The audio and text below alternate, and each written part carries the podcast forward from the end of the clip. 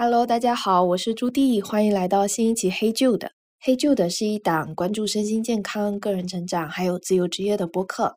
节目尽量每个月更新两期。如果想找主播的话，可以到小红书或 IG 搜“朱棣不是弟弟”，名字应该差不多都是这个。今天呢，又是一个下雨天，很适合今天要录的这一期的氛围。这一期是来源于我最近生活的感想。因为我是从二零二二年初开始做自由职业的，那录播课的当下是二零二四年的二月，其实差不多就是已经迈入了自由职业的第三年。之前我也有录几期播客，跟大家分享自由职业一年和两年的感受。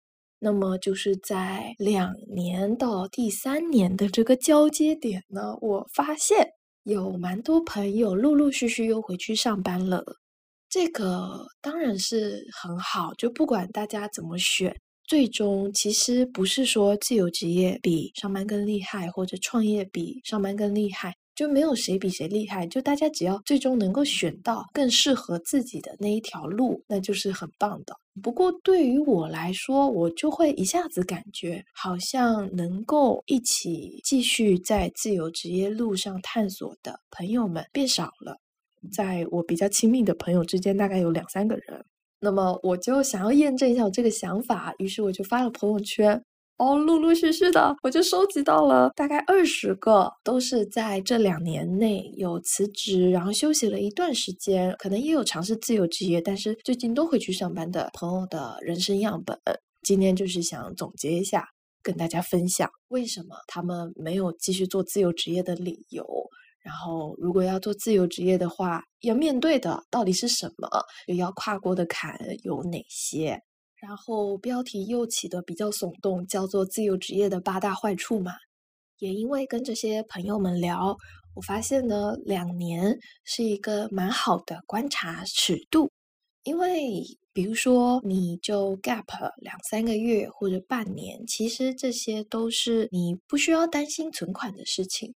大部分的人工作了几年了以后，你一定可以有一些余裕，让你几个月内不工作。但是，当你持续的没有收入超过一年，甚至到两年的时候，它就会迫使你去面对一些问题。也就是说，你离开了一个地方，你要怎么样养活自己？这个商业模式是你要自己去探索出来的。两年 会有一些 现实的考验，而且除了钱以外，也有很多别的考验啊。比如说，可能父母爸妈能够看你几个月休息不工作，嗯，不会说很怎么样。但是如果你一两年都没有工作的话，可能家人那边你很难去跟他交代，然后甚至是你自己面对自己也会有一些心理的压力。而我们常常会在网上看到一些看起来非常光鲜亮丽，然后一直没有上班，你也不知道他在做什么的人。其实他们通常都是没有给大家呈现背后的那一些很辛苦的不为人知的地方了。我是这么觉得。我身边比较酷的，好像没有在上班，整天无所事事的朋友们，其实他们也都是经过了蛮多的积累。所以今天想要跟大家分享这个八大坏处，还是有点标题党了。但是想要带出的我的一个比较尖锐的观点，就是并不是每个人都适合自由职业。自由职业要看某种性格特质加上技能点的组合。那有些组合呢，搞在一起就有点没办法做自由职业。但是我没有办法跟大家罗列出什么性格、什么技能点就是不能做自由职业。但是我根据了大家的讨论，能够列出这几个坏处，相当于给大家一个参考清单，一个 checklist。如果呢，你听完了以后觉得这几个坏处还好，可以接受，能够跨过，就欢迎你加入自由职业，尝试自由职业的阵营。但是呢，如果你听完觉得哦，这个坏处真的是太糟了，你不能接受，那你就可以评估一下。也许之后你还是努力的聚焦在职场上的发展，或者是就算现在很想休息、很想 gap，那也尽量控制不要 gap 太久。第一点，收入有一搭没一搭，心态上很容易崩溃，这个应该是很好理解。我可以给大家朗诵一下我之前的日记。我是这么写的。我每个月都担心自己赚不到钱，就算这个月赚到钱了，我还是会担心自己下个月赚不到钱。所以这个心态上的压力，它其实并不会因为你这个月赚的特别多，你就放心了。它是一个长期存在的压力，你只能够自己找到一些新的态度去跟它平衡掉。这个压力呢，不只存在于赚的太少，也存在于赚的太多。归根结底，还是心态上会觉得没有安全感的这个事情。像是有一个朋友大叔说，他刚做 free 的当下。收入蛮可观的，但是不确定是否一整年都会是这个状态。那么，如果是年末的虚假繁荣，其实他还是会担心之后的收入。所以给大家参考啦，真的需要一个强心脏才能够承受这种收入的波动。因为之前在上班的时候，每个月的进账都是稳定的，而且公司如果不给你发薪水，或者是晚发薪水，那个在法律上是有问题的嘛。但是自由职业，如果是你接别人的单子，他跑了，或者是他不给你付，或者他给你拖了很多个月没有付，这个都是容易发生的情况。然后也需要大家有很强的耐心跟魄力啊，我也不知道需要什么，就是要有耐心去跟人家一直催款，就三天两头变着花样的去跟人家催款。但是到底能不能收到款，其实是没有保障的。讲第一点就好想哭哦。我们进入第二点，第二个坏处就是没朋友，因为太久没上班了。上班的时候至少还可以跟同事讲两句，但是如果是你不上班的状态，然后你也没有要跟客户有业务上的往来，就是要见面或者是打电话什么的，那真的是平常没有朋友找你，你就是都待在家里，就必须要非常主动的去找你想见的朋友。这一点我已经讲了很多次了。没朋友呢，有可能会有什么情况？之前我印象非常深刻的是，有一个朋友跟我说，他一个人在家太久了，有点失语，就是已经不知道那个话该怎么讲了。也有另一个朋友说，会感觉自己很像孤岛。我也可以补充一个我自己的感觉，就是刚不上班的时候，还是会跟之前一起上班的同事、前同事、前前同事去聚餐。但是聚了几次以后，自己内心就会默默发现，跟大家好像没有什么共同话题了。因为当我不上班了以后，我的压力源就解除了，所以我的注意力会往我感兴趣的地方去流动。比如说啊，我想要探索身心健康，我想要探索不上班有什么可能性，我内心有很多千奇百怪的想法。可是其他还在职场里的朋友，他的注意力可能百分之八十九十都放在职场上，包含职场上的小破事、大破事、大大破事，就没有共同话题。你跟他聚餐，你也不会很快乐啊，那就不得不去找一些新的朋友去认识。大概经历了这么一个过程。这个也不是朋友或者是我的问题，我觉得只是大家的状态刚好没有在一个阶段而已。但如果之后还有的聊的话，其实完全还是可以聊起来的。那就进入第三个坏处是，好像没有进步，都在啃老本啊，没有人带，而且缺少了一个明确的发展路径。这个主要还是跟在职场的时候对比，因为职场上的发展路径是很明显的。你从一个小菜鸟，然后你变成一个资深的专员，然后你再变成一个经理，再变成一个资深的经理，它就是这样一层一层往上去的。然后在行业和行业之间，你也会知道跳到哪里，可能你的收入会比较多，甚至是在同一个产业链上面，你也知道你越往上游跳，你的主动权还有你的身价都会提高。所以它其实是一个地图已经画好了。不上班了以后的地图是什么呢？不知道，画不出来。每个人画都不一样。那么，对于一个擅长写选择题或者是非题的民族来说，写申论题是非常难的，因为申论题没有标准答案。我太喜欢我这个比喻了，一切都没有说的很清楚，但是什么都说清楚了，就是给大家参考。这个难点、坏处大概是这种感觉。申论题啊，申论题。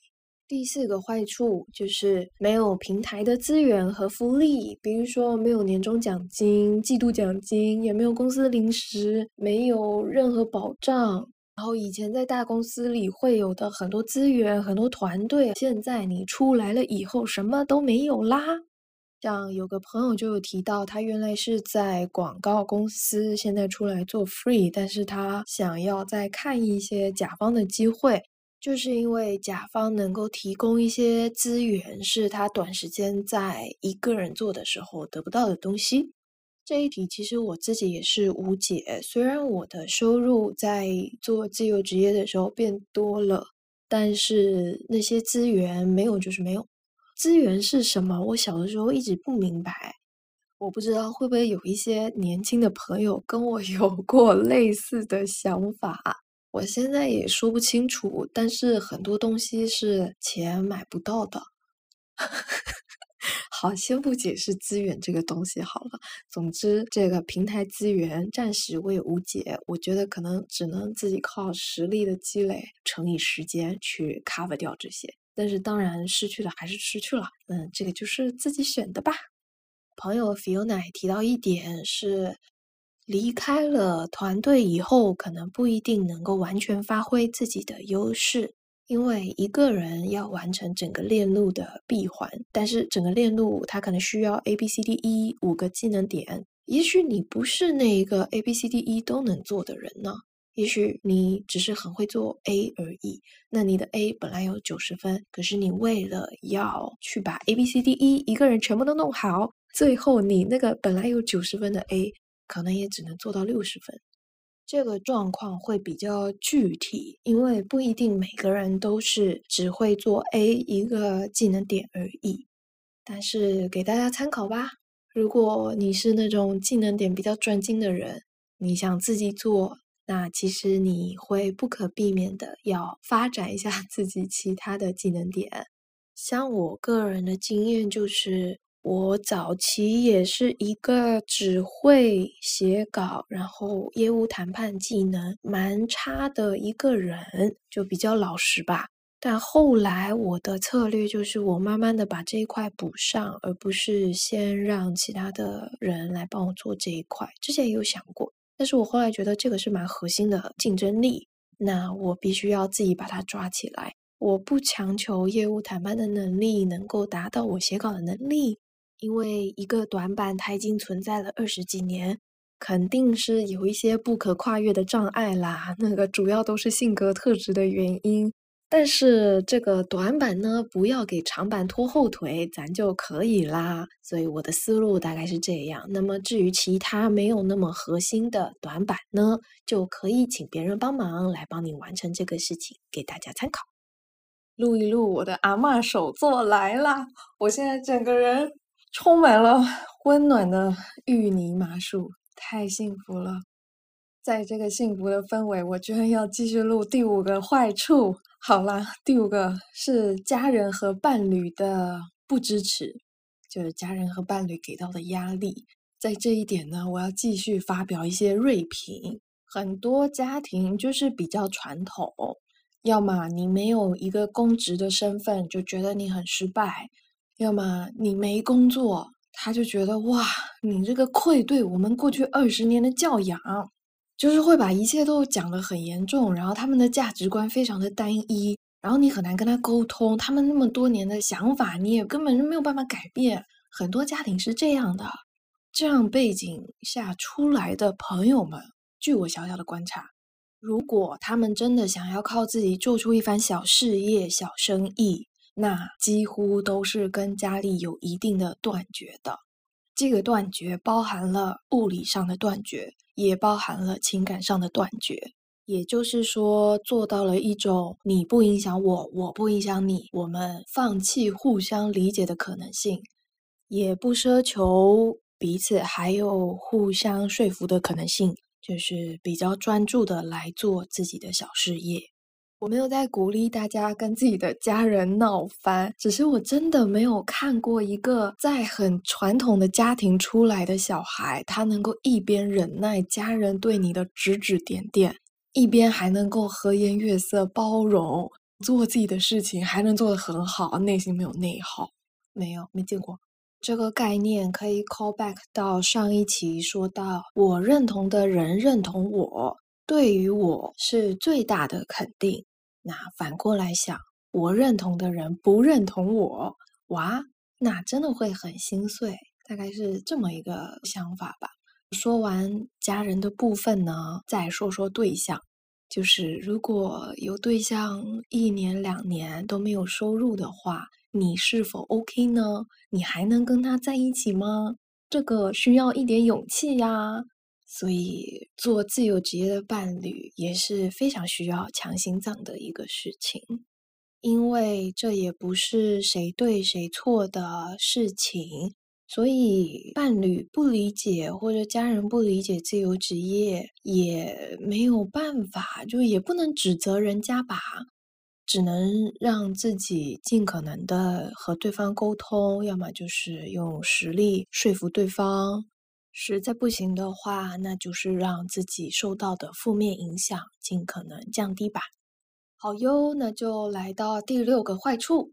是自己承担医保社保，而且在一些法律流程上会变得困难，包含以后要弄房贷贷款要看财力证明才能贷下来，还有办签证也要财力证明才能办下来，就类似这样子的法律程序。因为两岸的法律不一样，所以我就不展开说了。不过可以分享一个例子，是一个台湾蛮会赚钱的网红，因为产业的原因，所以很会赚钱。他就有分享，他没办法办信用卡，尽管他收入已经很多了，因为信用卡办的时候会要你填公司名字吧，然后他可能也会去要核实一些东西什么的。他就是希望你有比较稳定的收入，这样子让信用卡公司比较有安全感。要我总结的话，那就是前面五个坏处还都是自己努努力就能解决的事情，但是到了第六个，像这样子程序上的规定，这也不是你能努力就能解决的啦，就是只能共处啦。所以这就是选择上的权衡。好哟，第七个坏处，简历空白，这个嘛，空白就是空白啦。虽然你会做很多事情，但是你简历上你没有一个公司的名字，那就是没有。我之前应该有分享，就是这两年都没有再更新简历。不过关于这一题呢，我有新的感悟。简历这个东西其实是用一个非常简单的方式来告诉别人你这段时间做了什么，你有什么做得好。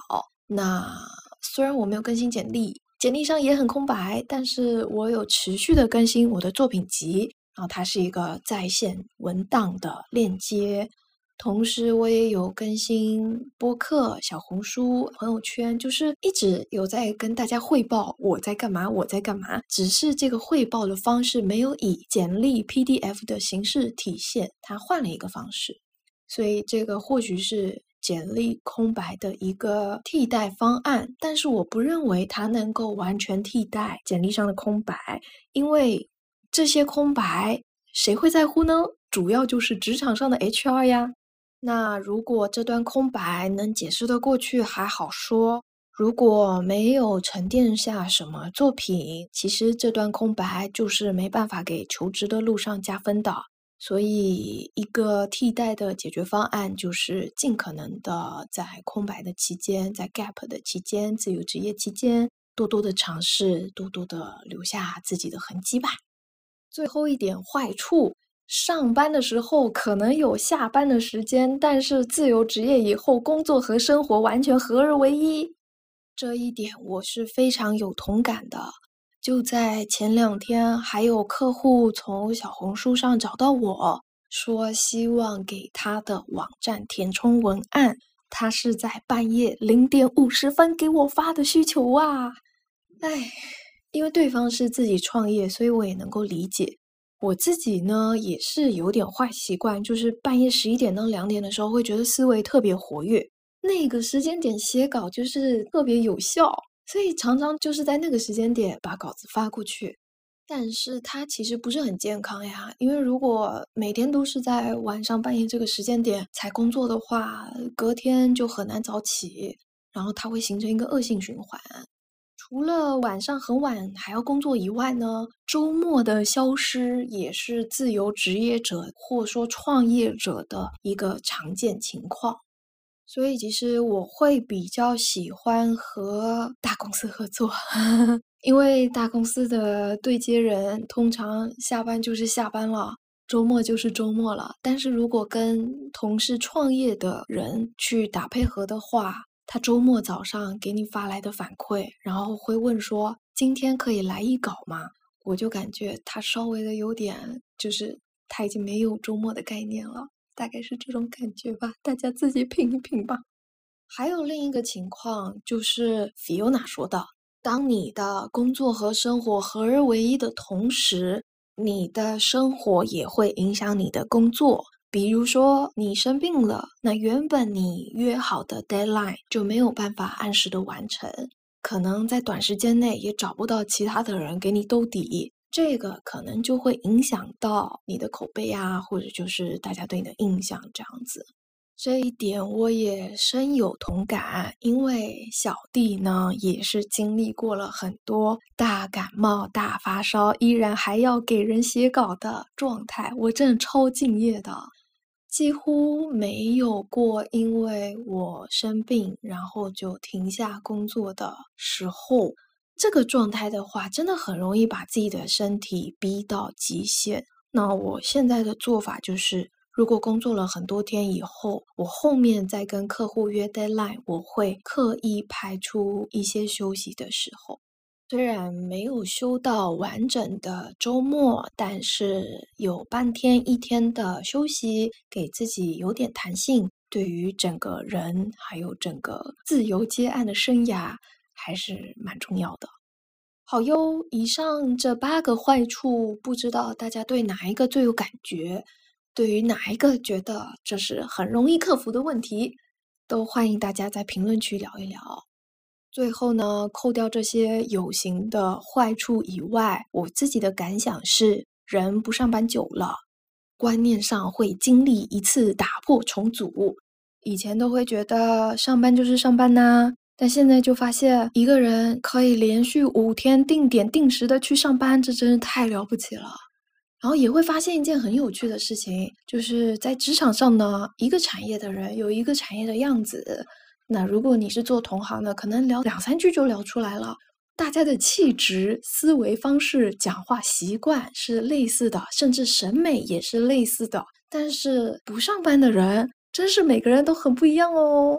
所以对于我来说，我是比较喜欢发现新东西，然后拓展自己新技能、拓展人生新地图的人。刚好有了这样子的特质，但我也能够理解，不是每个人都能享受这个过程的啦。